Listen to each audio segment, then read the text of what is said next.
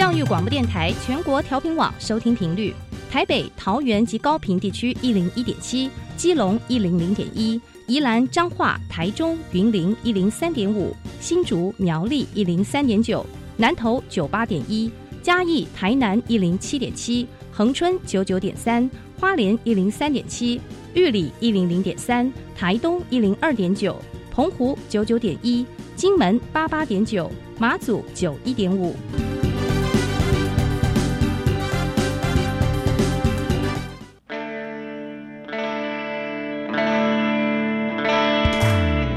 时时有惊喜，生活处处是学习。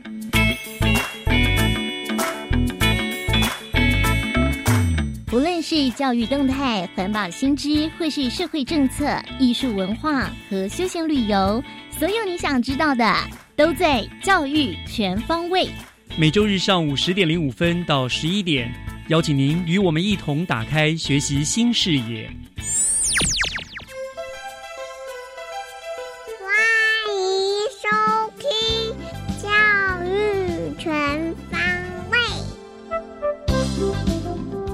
早安，各位亲爱的听众朋友们，欢迎收听七月三十一号的《教育全方位》，我是岳志忠。每个礼拜天的上午十点零五分，我都准时在教育广播电台的频道，用三个不同的单元带您认识多元丰富的新北市。那么今天节目的三个单元分别是学习加油站、校园之声、教师小偏方，还有学习城市万花筒。内容包含了教育以及文化的呈现，希望你会喜欢今天的节目。那么，节目首先就请听学习加油站。学习加油站，掌握资讯，学习加值。学习加油站校园之声，今天邀请到了两位来自新北市中和高中的小帅哥同学，他们要和听众朋友们分享他们参与社团的经验和甘苦。那我们非常欢迎邱炳华还有林月峰两位同学，两位同学你们好。嗨，大家好。好，我们先自我介绍一下，我们炳华先来。嗨，大家好，我是邱炳华，然后目前就读综合高中，之前有担任过大众传播社的社长。哦，社长哦，了不起哦，现在是呃高二还是高三？高二要升高三，高二升高三了，对，要这个比较辛苦了哦。嗯，好，那另外一位同学是岳峰。哎，Hello，大家好，我是就读综合高中的前任一队队长。哦，林岳峰。对不对？一队队长，你担任过一队队长，所以各位可以听到一队队长就想到，可以想到应该是又高又帅哈。好，两位都有非常特殊的经历哈。对于这个大概不是很多高中生曾经担任过，就是大众传播社的社长，又是一队的队长哈。我想非常特别。那我想就先请教炳华，邱炳华，你说担任大众传播社的社长，请问呃，贵校大众传播社大概都是是一个什么样性质的社团？你当时怎么会加入，又怎么会成为社长呢？就是我们学校大传社其实比较特别，跟其他学校来说不一样。嗯，我们有分为舞台组跟音控组，但是其他学校可能就只有舞台组。嗯，然后至于舞台组跟音控组的工作的话，其实两个差别差很大，一个是幕前，一个是幕后的。嗯舞台组的话，就是会负责校园主持啊、演戏啊、拍摄、剪接之类的这种。偏比较偏目前的工作是那音控组的话，就是会变成说，我们会负责控制每一场活动的音控跟灯控，嗯，就是帮助其他社团去把它表演变得更完美。那你是属于舞台前还是舞台后的呢？我是属于舞台前的。我想也是哈，看起来就很活泼的样子啊，怎么会当上社长呢？就是当时校庆表演的时候要选负责人，嗯，就是后来我就是被朋友选去当负责人。当的时候就觉得说这个工作好像不错，可以领导大家，就是去把一件事情完成的感觉很好。嗯，后来就去选看社长，然后大家也觉得我很适合当社长，所以就想说好像就等他当看看好了。是，那当社长有没有什么嗯特别的甘苦呢？跟大家分享呢？有是有啦，但是就是。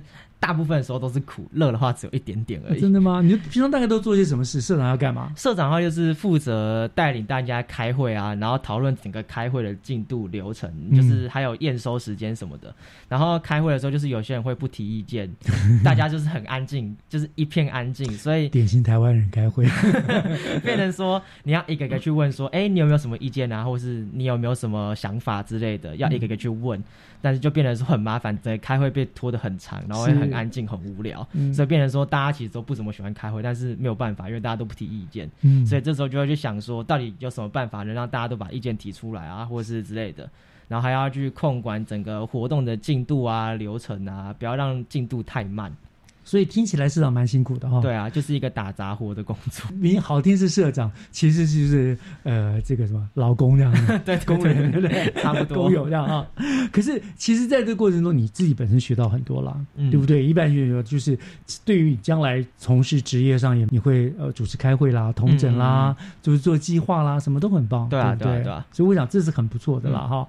好，呃，还是值得的了哈。那那岳峰呢？你是加入一队哈？我想这个大家都很羡慕的。一队就是非常高高帅帅的站在那个地方，怎么会想要加入一队呢？嗯，当初会把一队放入我的社团资源里面，其实是因为我哥哥当年也是去当兵，然后抽中海军一队，然后在国庆日的时候有在总统府前做表演，然后他会跟我做分享他的一些经验，所以我才会想说，我也来试试看好了。嗯，所以就这样加入了。对，那怎么会变成队长呢？进到社团之后。说学长学姐们都对我很好以外，然后当然说我个人是把每件事都做到最好。那玩社团就是想说，我来当社长，让自己有个不错的体验吧。然后是那那但是你们这个一队的队长的他他的工作是什么？虽然是队长，但是跟其他社团一样，就是社长。哦，然后也要打杂就是对，跟学校做沟通的桥梁啊。然后社团内就是表演前也是振奋大家的士气，然后让大家有向心力这样。哦，也是门面啊，对。你多高？嗯，一八二。哦，难怪哈，那所以应该可以讲这么高就很适合当这个一队哈。那好，呃，炳华，你除了当这个大众传播社社长之外，你这边想说你还担任学校的校园啊社团活动主持人，对不对？对对对对。喜欢当主持人吗？哎，还蛮喜欢的。嗯，为什么？就是主持的话，你会觉得有一种感觉，站在台上，你看到大家的表情，就是哦。原来就是主持人就是这个样子，就是会觉得说哦，就是会有一种很有成就感，对不对？大家目光都放在你身上，都听你的令。对，嗯。但是呢，你在上台之前，当主持人之前，你都会做些什么准备？就是写主持稿，然后跟练习这样子。然后最困难的部分就是写主持稿了。嗯，怎么说呢？就是要写好笑的主持稿不容易。因为主持稿通常，如果主持稿太无聊，你就会变成司仪，就只是单纯在念流程。没错，所以主持人跟司仪差最多的地方就是你要负责去带动现场的气氛，所以你要把你的主持稿写得很好笑、很吸引人。但是这是一件很困难的事情，尤其你们高中生，大家都很讨厌那种死板板的，对不对？笑活泼的呀。那如果你说的笑话又重的话，那种那种感觉怎么样？超级有成就感，你就会看到大家台下笑成一片，就觉得嗯，哎呦不错，哦看来这梗可以继续用下去。是是是，然后我想当主持人最开心的就是这样，你所说的你说的东西底下有回馈，就会激励你，对不对？所以以后有机会还是很想当。没错没错。然后那不错，一个这个其实跟你的大众传播社也有相关联嘛，对不对？这都相关的东西，对不对？哦，蛮不错。那有没有什么特别的难忘或主持的经验呢？有有一次就是。在我惩罚的时候，我们在要介绍下一个节目，然后我忘我中间忘记一大段，嗯，然后后来的话是好像是我的 partner，就是我主持的那个伙伴把他救回来的，然后蛮感谢他，不然中间就会卡在那边，然后就很尴尬，完全不知道要干嘛。真的，对对，所以主持有时候真的会这样，但是所以两人主持的好处就是这样，对，就是有一个人失误，另外一个人还记的话可以补回来，就是考验那个即兴的那发挥。当然当然，临场反应这个是很重要的了哈，我不错。这个也是很好的经验了，因为我们担任主持人，你说的大概我都有，都都我曾经经历过了。写主持稿的确是一个非常辛苦的事情，可是久了之后，慢慢慢慢你就会熟练，你就会有一套固定的主持模式，你就会觉得轻松多了。嗯，好，那这次呃，炳华，那岳峰呢？你除了担任这个一队的队长之外，你还参加了一些服务性的社团，哦，有很多相关志工的经验啊。好，跟我们讲，怎么会想想担任这个志工呢？是哪方面的志工呢？诶，因为一队其实就是学校的门面嘛，然后在招会、运动会跟校庆的时候，其实我们一队都会出现在这些场合里面。然后呢，我比较有印象的，其实就是校庆的时候，就是我们会在活动中心前面做一场表演。嗯，然后碰巧我表演那一年就是下起了小雨，嗯，然后我们还是一样在雨中把表演做完。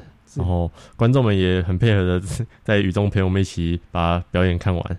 然后其实我们在雨中努力表演的样子有加成效果，更帅，呃，效效果还蛮不错的，然后。就是也蛮有成就感的，表演完之后风雨无阻嘛，哈。那那那，我想一队啊，就是很多人向往、很羡慕。然后你有没有注意，当一队有没有常常收到那种女同学送来的呃礼物啦、仰慕的信件啊什么的？呃，平常都在专心练习啊，没有在关心这些。真的假的？是因为节目要播出，所以就 好了。我想下次你可以找他们录影看，可以可能就很看到周围很多双仰慕的眼神对着你哈，这样非常有意思。好，好，那呃，这个你们两个都是高二升高三了嘛，对不对啊？那已卸了社长、队长的职位了。高三我知道，当然知道课业比较忙。可是如果有时间、有机会的话，还有没有什么你们想去参与的社团呢，或者活动呢？啊，炳华先来。有啊，就是我还蛮想试看看我们学校的手语社。手语社，对，为什么？因为我们学校手语社就是偏。表演性质，他就是把舞蹈跟手语结合在一起。难怪，我想你怎么忍得住不讲话？就是看看起来很帅。我那时候去参加他们校庆跟惩罚的时候，就说：“哇，这也太帅了吧！”就是那个动作，整个一整看起来就是超级超级酷，然后又很流畅什么的。然后就台下尖叫声很多啊，主要是因为这个啦。雨华真的是属于舞台上的人啊，你很喜欢这 enjoy 在舞台上面的东西就是了啊。所以那这个会不会影响到你将来可能会往这个方面走？比如说大众传播啦，或什么，会不会想往这方面走？会啊，会啊，会啊。是，所以你有没有心里面什么志愿，或者是理想中想要读的学校之类的？有啊，就是正大的传播方面的。哦，正传播学院，对对对对对，好，欢迎你成为我的学弟啊，我是正大出身的啊。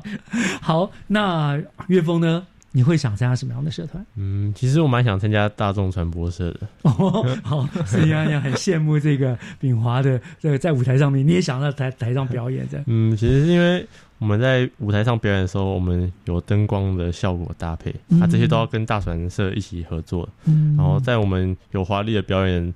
的后面其实是都是靠着大众传播社来帮我们做灯光的施打，嗯，所以我也想试试看在幕后为舞台上的表演者做一份力，哦，就试试看在后面幕后做一些。跟炳华刚刚反过来，他希望在舞台上发热发光，你是希望能够衬托出别人的光芒来。哎，你们两个蛮搭的，你们俩是不是同班？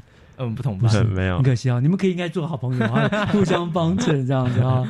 好，我想这是两位都是非常有服务热情，而且我觉得呃很有趣的同学啦。你们很有自己的目标啊，然后参与的社团都蛮有趣的哈。那今天就非常谢谢你们来分享你们非常精彩的这个呃社团的经验。那我也祝福两位在剩余这一年的高高中生涯当中，能够累积更多更美好的经验跟回忆，好不好？好，好，今天谢谢两位来参加我们的节目，谢谢，谢谢。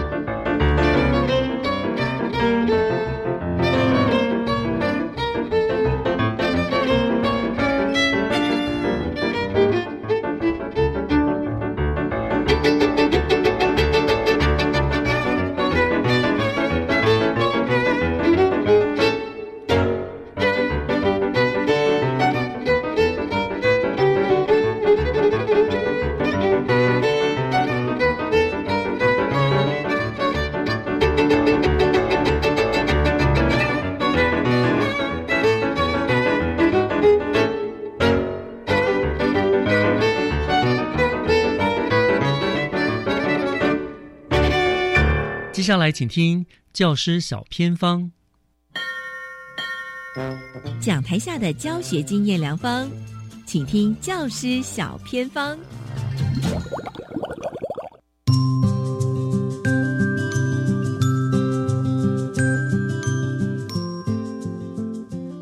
欢迎所有听众朋友加入今天的节目当中，我是季杰，今天要带大家来造访一所让孩子可以依照自己的兴趣走，而且呢有着差异化的学习，并且呢让学生追求精进的技能，还可以原地考照哦，而且呢在全国的美法以及证照考照数是最多的学校。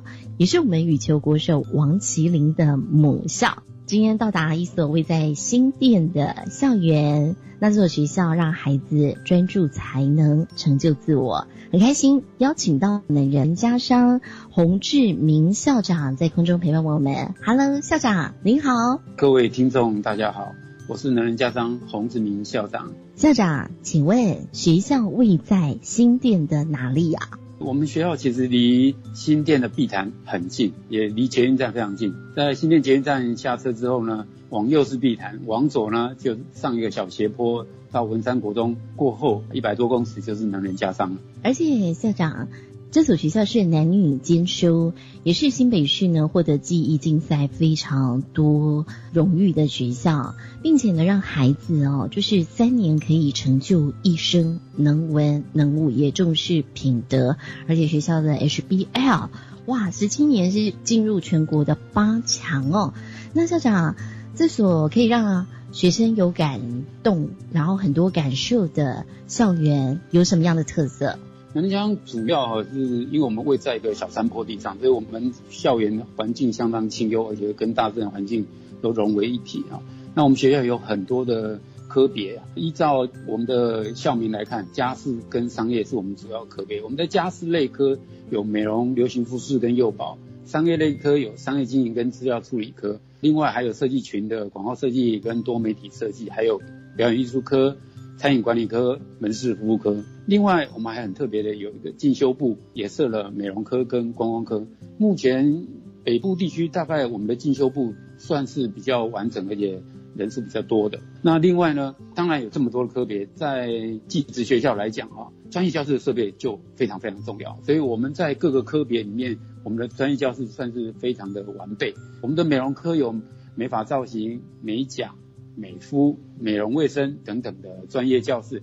另外呢，我们的流行服饰，也就是服装科，也有实习工厂、精工教室。商业类科呢，也有门市清洁、门市收银实习教室。另外呢，我们资料处理科也有直播教室、手游教室、电竞教室，还有未来教室。这个是我们提供我们学生做机器人组装训练的一个教室。另外呢，设计群科里面有 3D 列印、切割、版画、摄影棚、素描教室、插画教室等等。还有表演艺术科也有打击教室和韵律教室，提供学生做练习。另外在幼保科呢，我们也有刑法教室、童趣教室，还有潜能开发教室。餐饮管理科部分，中餐、西餐、饮调、烘焙教室，还有防务、餐饮服务教室等这些实习教室，我们都有很完备。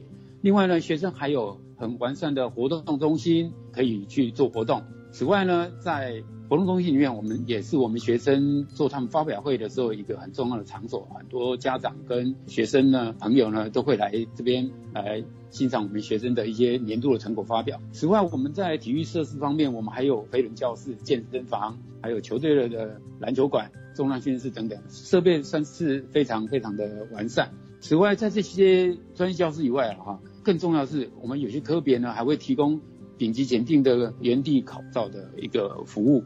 在这个部分啊，当然就会让我们在本校就读的学生方便他们熟悉环境，而且在考试的时容易发挥。这些考照的教室呢，有美容美发丙级检定啊，劳动部 ICAP 新娘秘书认证，以及纹绣初阶检定等等。另外呢，在餐饮科也有中餐、西餐以及烘焙等丙级检定场所，服装科也有服装制作的。顶级检定考场，这个都是在校内直接就提供给学生做顶级检定的考照的地方哈，会让同学更容易发挥了哈。当然有了这些专业的场所之后呢，我们在学生的教学上面哈，也都会考量到我们的学生都从国中来，在国中阶段他们可能都没有接受过技职的训练，所以对技职的认识会比。要一下子之间大家跟上进度，有些人程度差异会有差别，所以我们会有一些个别化差异的教学哈。对一般生来讲，我们认为正常上课学习应该就足够了。但如果班上有一些少数的学习比较低落的，这跟学科没有关系，可能纯粹是记忆上一时还跟不上了，我们就有些老师会有一些课后补强。当然有一些学生呢，他的记忆能力比较好，比较早进入状况，我们甚至会有一些选手培训的课程。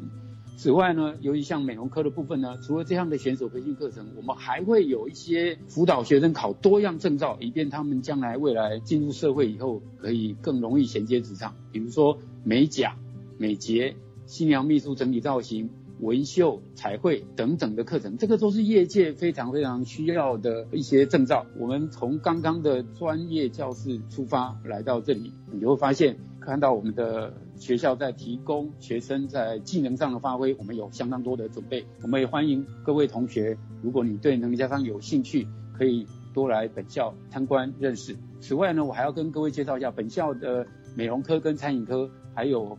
轮调式就是三个月三个月的三三轮调式建教合作这个部分呢，我们在一零九一零年度啊，都是新北考核新店地区哦唯一的一个轮调式建教班考核一等的学校啊，所以算是成绩很好。希望有需要借由建教体系来帮助你升学的学生呢，可以多多利用这样的管道。最后我再提一下我们的进修部，因为许多已经因为家庭情况或因为年纪情况，当年错过一些就读机会的，也可以利用我们进修部的时间来就读我们美容科以及观光科。刚刚主持人帮我们介绍了我们的 HBL 跟羽球队，确实我们有一些体育精英的学生呢，在本校一直以来也都能够接受到很好的照顾，甚至包括学科。我举一个例子，除了甲级男篮跟羽球之外呢，其实包括我们的乙级的女篮，他们都是利用课后时间练球。可是我们从一百零五年到现在，已经拿下一次全国冠军，三次全国亚军。更重要的是，这两年来，这些毕业生他们在毕业的时候，因为他们都是资料处理科的学生，所以这些女篮的选手啊，都能考取以及证照才毕业。所以他们不仅兼顾了自己的兴趣，同时也不会荒废学业，这一点倒是很值得鼓励的。他们，我也希望借这样精神来分享给各位空中的听众朋友，让你们了解一下，在能力家商的各项生活，我们是怎么样的让学生生活有目标，建立信心。在这所。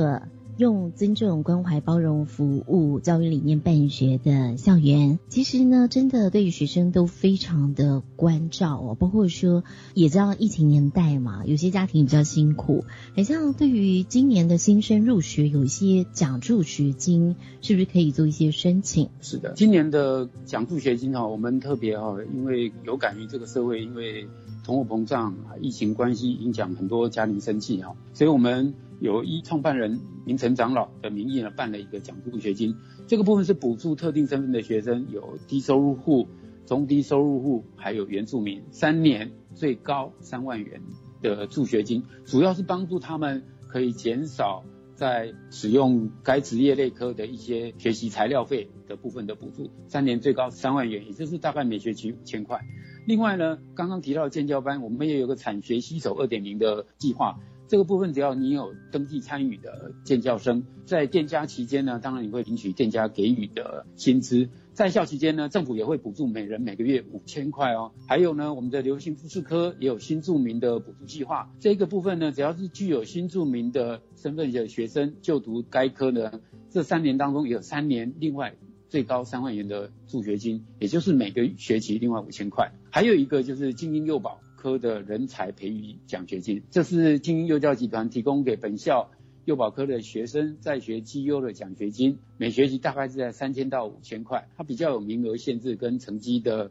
一些考量，以上提供给各位听众朋友了解，谢谢。真的是太棒了，希望大家有机会都可以到能人来学真本事哦。今天呢也非常谢谢学校的洪志明校长，啊让我们更认识学校的一些办学用心跟特色，感谢您哦。也谢谢主持人，谢谢大家。我们先休息一下，等一下继续回来，请锁定由岳志忠老师主持更精彩的教育全方位。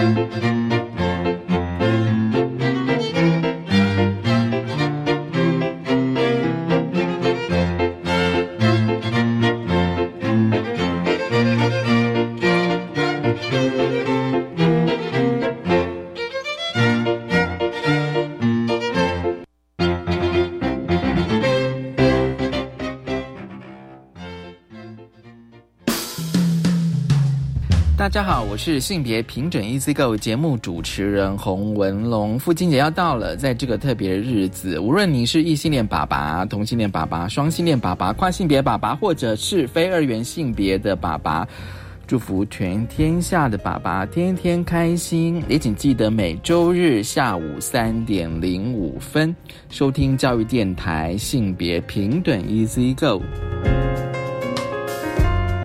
接待境外学生，让我结交更多其他国家的朋友。接待家庭计划期盼更多台湾家庭伸出热情双手，加入接待境外学生的行列，在多元文化语言的互动中认识彼此，增广见闻。打开家门，让世界走进来。接待家庭计划正推行暑期接待活动，有兴趣的接待家庭和境外学生，可到接待家庭计划网页报名参加。以上广告是由教育部提供。哦，最近很不顺，家里蚊子又多啊，今天又觉得头痛发烧，该给师傅看看了啦。是不是还有后眼窝痛、肌肉关节痛？出诊。哎啊，你怎么知道？你也是哦。哎呀，这是登革热症状，家里积水要肠道，否则容易长病媒蚊，引发登革热。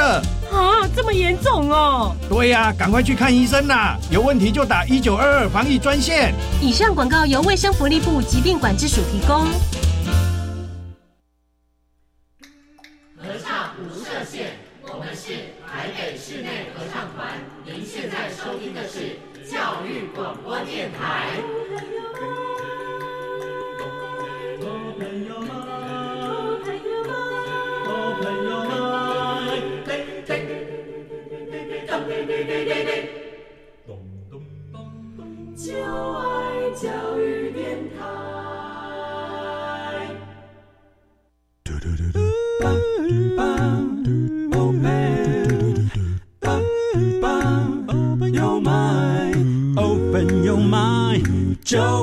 教育电台。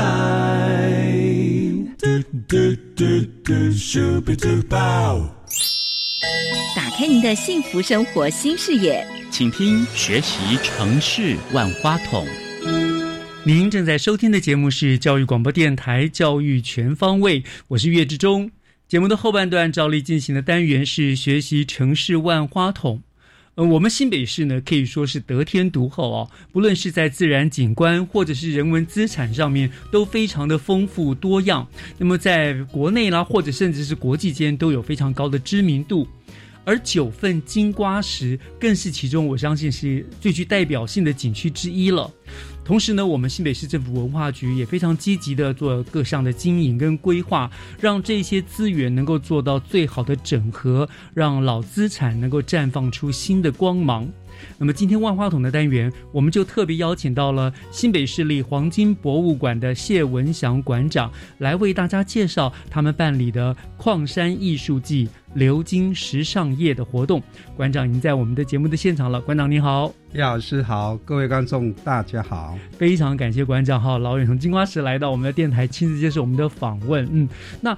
今天的我们主题是矿山艺术季流金时尚夜啊，是。一听就感觉到是充满了这满满的艺术跟时尚的气息哈，和我们传统印象中的金瓜石的小镇有着很大的落差的感觉哈，所以我想今天就要请馆长好好的来我们做介绍哈。不过我想首先请教馆长的是，今年这个矿山艺术季它已经是呃，我看资料上面是迈入第三年了嘛，对对对，那是不是请馆长先帮我们介绍一下这个艺术季的由来？对，矿山艺术季哈，因为矿山是冷冷的，嗯，对。刚刚叶老师提到的那个，你要让这个地区活络，那一定要注入艺术、跟人、跟感情的一些东西。所以，我们矿山艺术季就整合以前哈，办了蛮多艺术活动，地方的那个社区祈祷也期待蛮多。所以，我们就说讲到这个矿山艺术季的地点，就是水晶酒。刚刚叶老师提到了水南洞、金瓜石。九份，这个都是在矿山矿脉、金矿矿脉的一个整个产地的地方。嗯，因为我们去看矿哈，哎呀，这静静冷冷的在那边是很没有生气的。所以，我们从一百零九年哈，我们就开始推出第一年的矿山艺术季，得到蛮大的回响。嗯哼，那艺术季的发想有我们有几个主轴的活动，第一个就是我们表演艺术。啊，人的很多的表演哦，透过艺团、艺文、影音、社区艺人哦，都进来，甚至街头艺人都进驻到我们水晶酒的地区，啊，我们还有生平西宴。所以第一年我们还要跟彭佳佳跟那个哈那许孝顺两个合作哦，还换上 T 三有玲珑，对对第三有那我们生平戏宴，嗯哦，所以呢去年因为疫情比较消紧，我们还是推出蛮多的艺术表演的活动。那当然今年的部分我们呃已经是到矿山要有一个成果结晶的时候，所以我们今年的主题是矿山结晶这个主题。当然我们主轴的活动就是刚刚提到的鎏金十三夜。那整个矿山是以黄金三层矿业文化哦，是我们新北市文化愿景的五条美学蓝带之一。新北市以新美学是我们市政的六大愿景之一。嗯、那这一条线是也是青春山海线很重要的一个据点。哦，所以我们在矿山书记是希望结合很多的，包括我们在地的有很多的一路的一些文化资产啊，我们熟知的神社啊，我们熟知的那个哈那个还有太子宾馆。啊，甚至四联动，周遭有很多这些东西。那我们希望说，这个东西再加上现代的地景艺术，啊，那以前跟现在的一个对话。所以我们在这几年的当中，哈，这三年来，我们透过这样子的方式，哦，也了解地区社区的期待，也建构的大概有七八件以上的地景艺术。哦，所以听起来这个矿山艺术季是一个在地多元，它不只是在在金瓜石这个地方，它其实就整个。馆长说的水晶酒三个地方都包括了，而且它包括了动态的、静态的，把那种硬邦邦的金矿的东西，就把它煤矿、金矿就变成转换成有温度、可以互动的这样子。对对对，人家游客就喜欢来啊。是是是。像我们去年推的旷课，嗯，旷课的意思就是说，哎，我们 旷课，对，对对，类似这样，就是观光客、外地客、在地客，我们他乡亦故知。你你来到我们矿山就是旷课的意思，是不是不是说？诶，去上学逃课、旷课，不是这样子。是呃，刚刚馆长特别提到青春山海线嘛，我觉得这是我们新北很不错的地方，就是结合了观光局啦、文化局啦、各局处，就是这样变成了一整套的完整的包含在里面哦。所以来新北要怎么玩都都不怕你玩哈，各种玩法这样。那所以呃，你刚刚也说了，就是它变成一个很在地多元、很具意义的活动哈。那每一年都不同的主题特色嘛，对不对？那接下来是不是馆长帮我们接说说看？今年矿山艺术季大概会有一些什么样子的活动的内容呢？是，那今年的部分也是推出几个重点。当然，我们文化行业，好像我们推出的三人旅行社，这个就是很重要的。我们今年跨到了，我们是金矿，合同旁边是黑金，黑煤矿，对，就是黄金碰到黑金，我们希望跟他们对话。那我们是矿业文化嘛，所以其实我们的坑道，你们一定很难想象，黄金的坑道跟黑金的煤矿的坑道什么不一样？一个黄的，一个黑的来的哈。那个对了，黄金那个坑道，你会看到黄金有金脉，那个就是这样。是是是。其实有一有一些异样，有些又不一样。其实煤矿是很辛苦的，比黑金更辛苦。是是。那可是呃，像我们在合同文史馆那做理事长，他就提到，大概拢爱黄金的，不爱。欧金，那欧说说哈，所以这个我们就请他来导览。那合同现在都台车体验哦，跟我们黑金、黄金这样的这个是蛮有意思的。嗯，那除了这个合同的一个一条线状，我们金瓜石本身就有蛮多的。你看我们很多的遗址都在这边，我们有六坑啊，斜坡索道五坑的坑道啊，所以我们在地也是有金瓜石这一条线的山系的一个文化洗礼。嗯，那熟知的水南东那边啊，就是阴阳海了。嗯，阴阳海那边的部分就也是蛮有意思的，它有最开始学练场上去的，啊，无极索道啊，斜坡索道。那我们有知名的那个叫彭恰恰洗脚洗彭恰恰演的那个无言的山丘啊，无言的山丘就是在那一条线，所以那个水南东那一条线也是很有意思的。啊，所以我们在今年的文化心理这个主轴就有这三条线。另外就是说，我们也有一些地景艺术的延续啊。那去年的部分，我们是邀请到嘉义的哈王文志老师，他是国际知名的竹编建筑。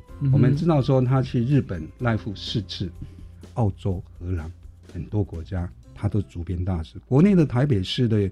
哦，那市政的每个还有桃园市的市政的一些艺术大剧都会请到他。嗯，那我们去年就请王文志老师来我们矿山做了一个方桌上的集会所。是，好，那都是去年是蛮经典的。那我们今年的部分，因为我们有个悲情城市的电影，它的遗址就是八角亭跟珠包靠。是，好，那悲悲情城市梁朝伟影帝哈，他在那边拍摄照相，其实就是以前在整个理法的一个地方了。那我们也把那遗址哈啊建构出一些八角亭跟今年的矿山公园的计划。哦，我们结合一些在地的艺术家一起来做，哦，所以一些地景特色了，这样。对对对对，就一步一步的建构。当然还有一些今年的表演的部分，最主要的除了找一些我们在地的学生，当然还有一个主轴的大秀，就是刚刚提到的金石三叶。嗯，哦，流金十三夜那是请到国际优人神鼓，我们下一段应该会谈到。是是是，今年我看到在资料上面说，你们除了往年那个巨型竹编的作品之外，今年好像还有一个特别的叫做什么可食地景作品，是不是？啊，对呀。那是又是在什么地方？是什么样子的一个地可食地景作品？哦，那个就是以前的旧包靠。公打一卡笋哦，九包口，九包口，对，那那是我们知道，我们以前有军工教福利社，嗯嗯嗯，那在市区来讲，那个年代军工教福利社去可能是是大卖场那时候哪来的卖场？对对对对，这这这长一辈的人才知道，对对对对对。那九包口就是那时候的大福利社，你们去想象，金花石那时候将近有两万人口在那上面，嗯，九份也是这样，是。哦，所以他们那个人口是非常密集，那个我们想的现在的。生活机能非常完备，嗯哼，哦，所以它那福利社、公益社是大家很记、很喜欢去。你看，我们去到福利社，哇，小孩子最开心了。对，所以呢，柴米油盐酱醋茶、糖果饼干一堆呀，哦，所以这个部分是从这个记忆年代，很多人离开金花石之后呢，是很希希望恢复的一个地方。嗯，可是现况它是一个菜园，菜园哦，变成阿公阿妈在种菜啊。所以已经废弃了。废弃了之后呢，我们就结合一些艺术家的一些想法，说：“哎，那个要要怎么做？”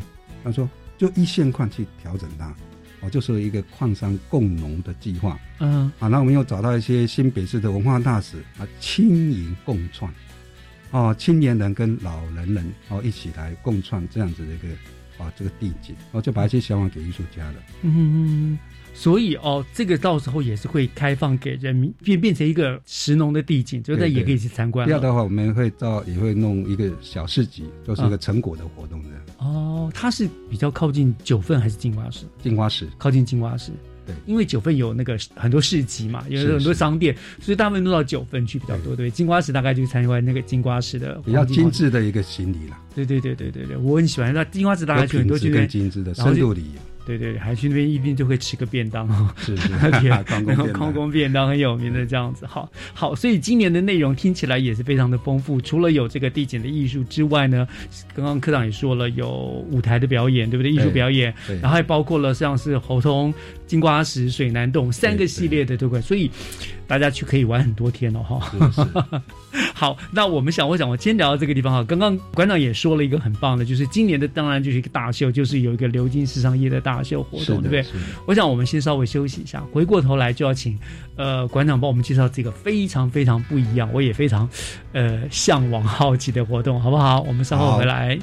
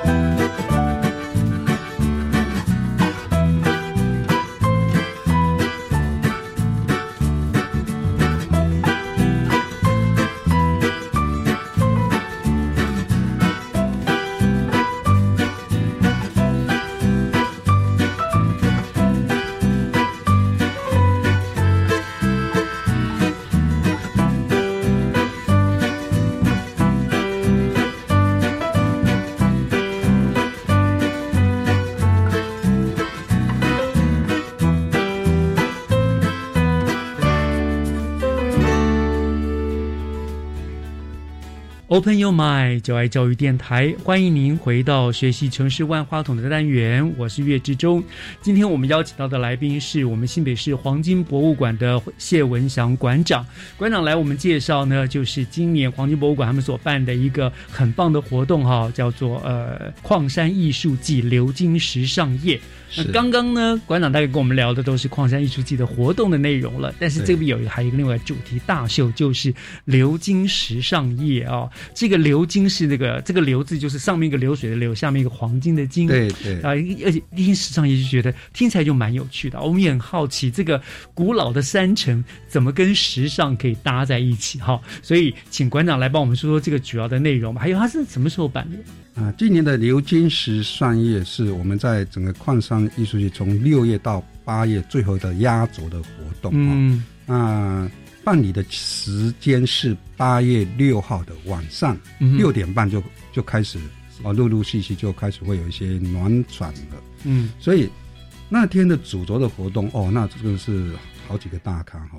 我们知道幽人神谷哦，那是他有一个新剧哦，就是《杨歌行》哦，那是由刘老师跟阿达老师，就是王老师他们一起共创的哦。那希望说透过这样子的一个哦，在水南洞阴阳海这里来做一个开场，为我们因疫情的关系，为我们国人祈福，嗯好，为我们新北祈福，为大家祈福。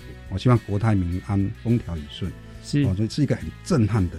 它背景，你看，我们前两年在台电十三层点灯，所以当天那个我们六点半是拜托台电灯要点亮起来，再配杨歌行这样子的一个哦，幽人神谷大的一个活动。哦，那场面卡司是。福利免费的，所以他们演出的地点就是阴阳海上去十三层那个遗址的中间的地方，里面会有大那个大舞台，大舞台四十米的大舞台。哦，那这整个那个看起来很漂亮、很神秘的这种，像是是是这种古城的那个作为整个的舞台背景，这样对是很震撼的哦。那大家去想象，前有阴阳海，后有十三层的遗址，宽越的遗址，那结合那幽人神谷，很具有。艺术跟哦 art 跟宗教的那种感觉的哦，那个张力是很大的哇！所以以他们作为开场，对对，开场就震撼人心了，这样哦，很棒。更压轴的主角就在后面了。嗯，我们也会真邀请到一位针织女王潘一良老师哦，国际知名大师。对对对，他呃设计了四十套的衣服。嗯，这四十套衣服是符合矿山矿系的元素，那背后的实际上是层层堆叠层叠的。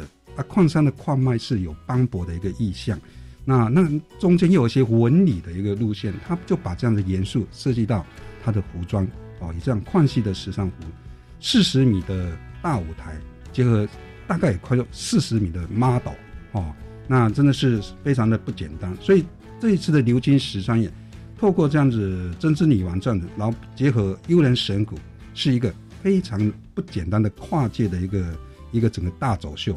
哦，我想这个部分的时装之美，这个也是在历年来很少见的一个挑战，一个在户外这个大型舞台的展演。嗯，哦，那邀请到知国内知名的一零娱乐跟凯沃的超模来共同一次来走秀的。哇，那听得很厉害，就这些好像其实现在蛮也蛮流行的，国际很多的时尚就大秀也是在古古迹或者废墟当中，它透过灯光各种效果重建，然后让。现代最 fashion 的东西跟古老东西结合在一起，一种冲突的矛盾的美感，这样对对，所以这也是这种概念。你看传统与现代哦，那时尚与那个哦那个古装这样子的感觉哦，那个真的是很不一样的一个一个震撼。那想想当天晚上一定很过瘾哦，大鼓队对不对？神鼓真是神鼓的表演，然后接下来又要用人神鼓表演完后就有这个模特走秀，是的，秀这样是好。那还有没有其他的？对呀，你我们中间还有蛮多唱传的，就是新新向的哦，一些呃开始的串传，还有我们今天穿也会融合。那还有我们李义军老师，李义军老师也会唱最后的两首歌哈。哦，那所以在水南洞整个这样子的部分舞台是蛮多元的哦。那当然就是交通的部分，我们有安排三条线那个交通的接驳，就是在请大家来看我们的官网哈，我们都会在相关的交通线来行销。嗯。对对对，讲到这个的话，我想说，这个流行商业的内容，所以看听起来是非常非常丰富。那当天的演出都是免费入场的吗？听对对，观众朋友们就可以直接到那个地方去。是哦，OK，刚刚馆长也讲到了嘛，就是交通的问题。毕竟那个地方那天如果自己开车去，可能不太方便，停车不好停好，一定很多人，对不对？对，我们照往年的经验，三条的接驳路线啊，第一个瑞环车站就搭火车来，嗯，第二个八斗子的停车场啊，在基隆八斗子那边停车的海科馆那边很大，是哦，第三个就是我们在我们的那个九号停车场，哦，主要呢就江宁建设，我们知道上九份之前有一个很大的一个。五星级的饭店要盖哦，还没九份的半山腰哦，那个江宁县，我们那边有两三百部的有接驳车会来接驳。OK，是就是民众，如果你自己有开车的话，还是停到就近的停车场，然后坐接驳车过来，否则你直接开到当地可能反而麻烦。而且我们有交管哦。哦哦，对对对，交管像金光石上面六点半就开始交管了，是格顶停车场。那我们在水南洞那边七点就开始交管了。嗯，好，所以你看那天那个活动是六点半开始，你们预计结束到什么时候了？我们结束应该八点半，不过为了让民众能够疏散，我们应该会有一些后续的展演活动到九点多。对对对，让大家是也边边等疏散的时间，又还可以再看一些表演。是，所以看起来这个时尚之夜是非常值得一去。观赏而且非常丰富的哈，如果这次办这个展，大家要民众来参观，如果只有晚上看参观那个，感觉好像有点可惜，因为毕竟金瓜石还有很多可以参观，所以馆长是不是可以顺便建议一下，如果说我们民众要去的参观参加的话。馆长还有什么可以推荐的？比如说什么什么两天一夜的啦，或者是怎么样，有什么样的行程可以推荐？哦，我们新北市民宿协会理事长李仁凤哈，也是我们在地水晶酒，他也有经营民宿，他邀集了十五家的民宿哦业者，他推出两天一夜的哦有好康型哦，那那当然就是说有这样结合，也可以一些优惠。那我们蛮推荐水晶酒跟金花池的民宿是蛮品质很好的，山景又美哦，海景又美，嗯哦这是。哎，将近是无敌的一个海景山景，又结合这个大戏，所以我们是很推荐这来住我们的民宿体验。你看，你没有去过水晶桥啊？因为我们金花石也有摸乳巷呢，不是只有彰化才有哎。是啊，所以你们看很多秘境哦。嗯嗯。对对，那神社哈，还有上面的地质公园，这都有意思。啊，我知道，因为我之前我也曾经去过呃九份那边住过民宿，真的是很棒，五点海景。然后我就也是走，那天无意间就到了一个叫做什么三层桥，是不是？是一个这样的古迹，对不对？那里也很漂亮。那是阿公、呃爸爸、小孩三个三代做成不同的三层。对对对对对，非常特别。其实你看，我们去九份，对我们来说是太常去的地方，可是你其实大概平常就是九份金花石。走一走就算，你都不晓得，其实那里还有太多的秘境，很值得你去那边住个一晚，待个两晚啊。哦，刚好刚好现在放暑假，对不对？对，所以很很适合去那边，对不对？是搭配那个这个哦，最近又有那个什么国旅方案嘛，对不对？对对，所以这是很很棒的，对不对？没错。所以除了可以住宿、看山、看水、看展之外，还有什么什么特别可以推荐的地方？当然了，我们就是我们在。金瓜石最主要就是矿业的遗址了，嗯嗯。哦，矿业遗址的一个历史的记忆，哦，刚刚我们提到的九宝口、八角亭，嗯，六坡呃六坑斜坡索道，嗯，其实我们电影蛮多的，被牵扯的跟无言山丘，还有甚至我们知名的我们啊在地的陈淑芳呐，哦，他他们这些都有提到蛮多的一个哦这这个遗址。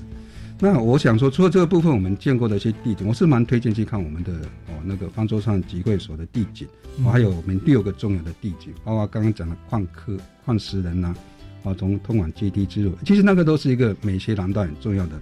当然最主要我们在去年也建构了一个供血馆，那供血馆一些矿业的一些影片呐，啊还有我们一个小特展，你要知道什么叫炼金术啊？嗯，一个石头变成金矿。嗯，那过程是有趣的，是，而且金瓜石的金矿跟九份的金矿不一样，哦，是还有这样的差别，不一样。然后那个九份跟金瓜石跟基隆的沙金又不一样，是哦，是一个金瓜石是公家的，因为它矿区大，金瓜石不见了，哦，这个是有它历史很有趣的东西。嗯最近亘古剧场的那个幽兰神谷的表演，就是在金瓜石地质公园那边表演，嗯，哦，那个是非常有意思的。那二十多年前，那个幽兰神谷在华国表演，是在锡矿山。二十多年后，好，那二十多年事实上我们金矿山。哦，那真的是非常震撼的。是听馆长这样介绍，我觉得真的是很值得大家去一窥这个究竟哈，很值得，很值得，真的很棒，就不要错过这个丰富的旅程。好，那最后馆长对于前往想要去参观的听众朋友啦，还有没有什么注意的事情？毕竟有疫情啦、交通各方面，给我们就做一个些提醒，好不好？我觉得就是说，来我们今天来金瓜石，最主要就是交通一定要掌掌握。对，那刚刚讲了。如果说那大大气的部分，尽量来坐接驳车了。嗯啊，尽量坐不要开车停车不方便。嗯。第二个部分提醒的，周遭的景点很多。我们矿业的拓展就是地址。嗯。未来我们已经开始申请地质公园，因为我们希望今年能够指定了哈。那我们地质公园盘里面知道的茶壶山、基隆山，对，刚刚地质公园。那个都是矿业留下来的地质的一个很重要的特色，嗯，哦，所以我是觉得说这部分是非常棒的一个东西，是，哎，希望大家周遭的一个啊青春少年能够呃赶快大家一起来，对对对，就如我们刚刚开始说说，这金分金瓜子九分那个地方，新北是整个这个得天独厚，有山有水有矿，人文的自然的什么都有，都非常丰富，是不对？那当然还是一样，要就是这个期间因为疫情的关系。大家还是要小心防疫嘛，对不对？对对对，是比较好，戴着口罩啊，这样比较安全。好，那我想我们就非常感谢馆长，今天我们带来这个呃二零二就矿山艺术季流金时尚业的活动的介绍的说明哈。那听众朋友，不管你是想要感受一下这个。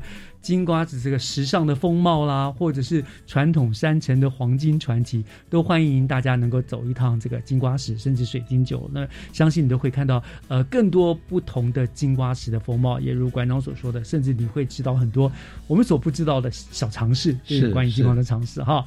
好，那我们今天就再一次非常感谢呃新北市立黄金博物馆的谢文香馆长接受我们的访问，为我们做的详细的介绍。谢谢馆长，谢谢叶老师，谢谢各位观众，谢谢。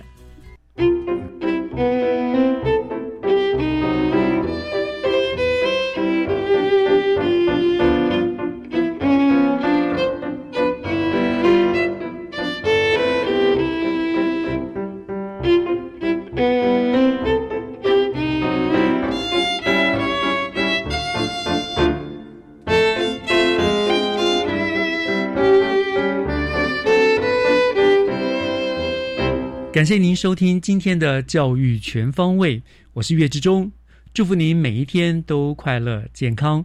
我们下个礼拜天教育广播电台的空中再见，拜拜。